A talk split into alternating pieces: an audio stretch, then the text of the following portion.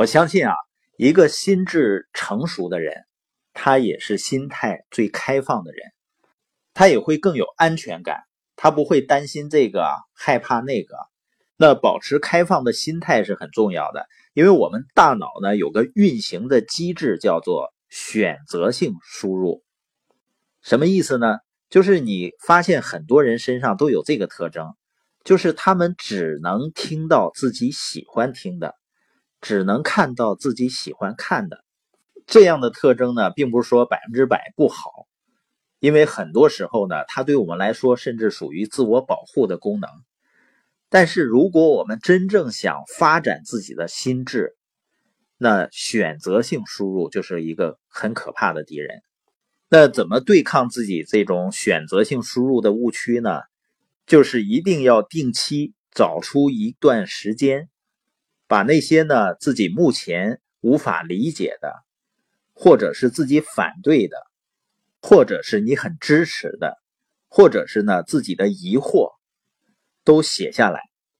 比如无法理解的呢，你写下自己当时疑惑的究竟在什么地方；自己支持的呢，记录一下自己几个支持的理由或者实例；反对的呢，也一样可以记录下几个自己反对的理由或者实例。甚至于对自己那些无所谓的一些机会，也可以写下为什么自己觉得这完全是无所谓的，跟自己没关系的。你发现养成这样的习惯呢，就能够使我们具备一个反复思考和深入思考的能力，然后避免成为选择性输入的受害者。另外，关于学习和进步呢，有的朋友就问说：“我好像……”在某一个阶段呢，感觉不到自己的进步了，所以呢，也学的觉得没有啥意思。实际上，在我们学习的时候啊，就是我们的进步和时间的关系啊，它肯定不是线性的。也就是说，不是你随着时间的推移，你每天都能够感觉到自己在持续的进步。它是什么呢？一般是阶梯状的，就是有一段时间呢。你好像感觉自己没有一点点进展，但是在某一刻呢，突然开始感觉突飞猛进的成长，然后呢，又是长长的一段所谓的平台期。实际上，如果我们能够真正保持每天学习，我们的成长最终也是一种复利式的增长。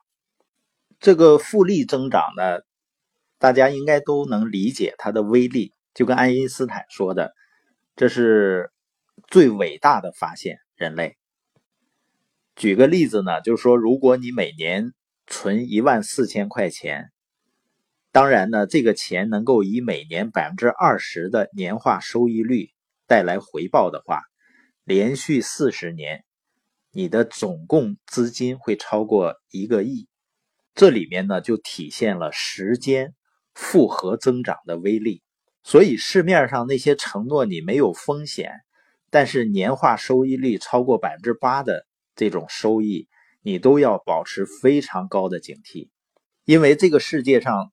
通过投资变得最富有的人，巴菲特他的年化收益率就是在百分之二十多一点，而你发现这个市面上竟然会出现年化收益率承诺你百分之三十、百分之六十，甚至每个月百分之三十的。啊，这个肯定是有很大问题的，因为那样复合增长起来啊是非常可怕的。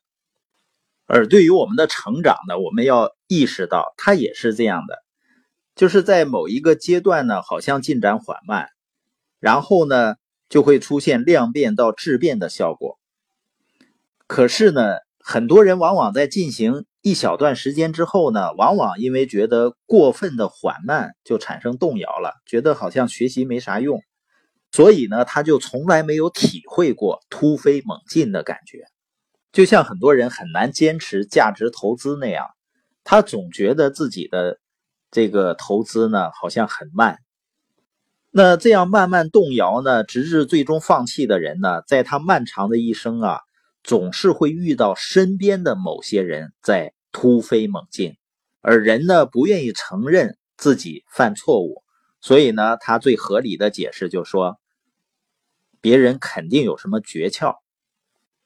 所以有些人呢，他往往把一些价值投资啊，包括一些人际关系营销啊，包括这种学习成长啊，他仅仅把时间和进展的关系理解为纯粹的线性关系，所以呢，他就觉得得不到自己所满意的进展，这就是对时间和自己的成长之间的关系理解错误了。如果我们真正能够正确理解，而且耐得住寂寞的话，总有一天呢，你周围的人会忽然惊讶的发现，你好像是一夜之间，或者是突飞猛进的得到了发展。当然呢，他们可能更多的认为你是撞了大运，而不是时间复合积累的结果。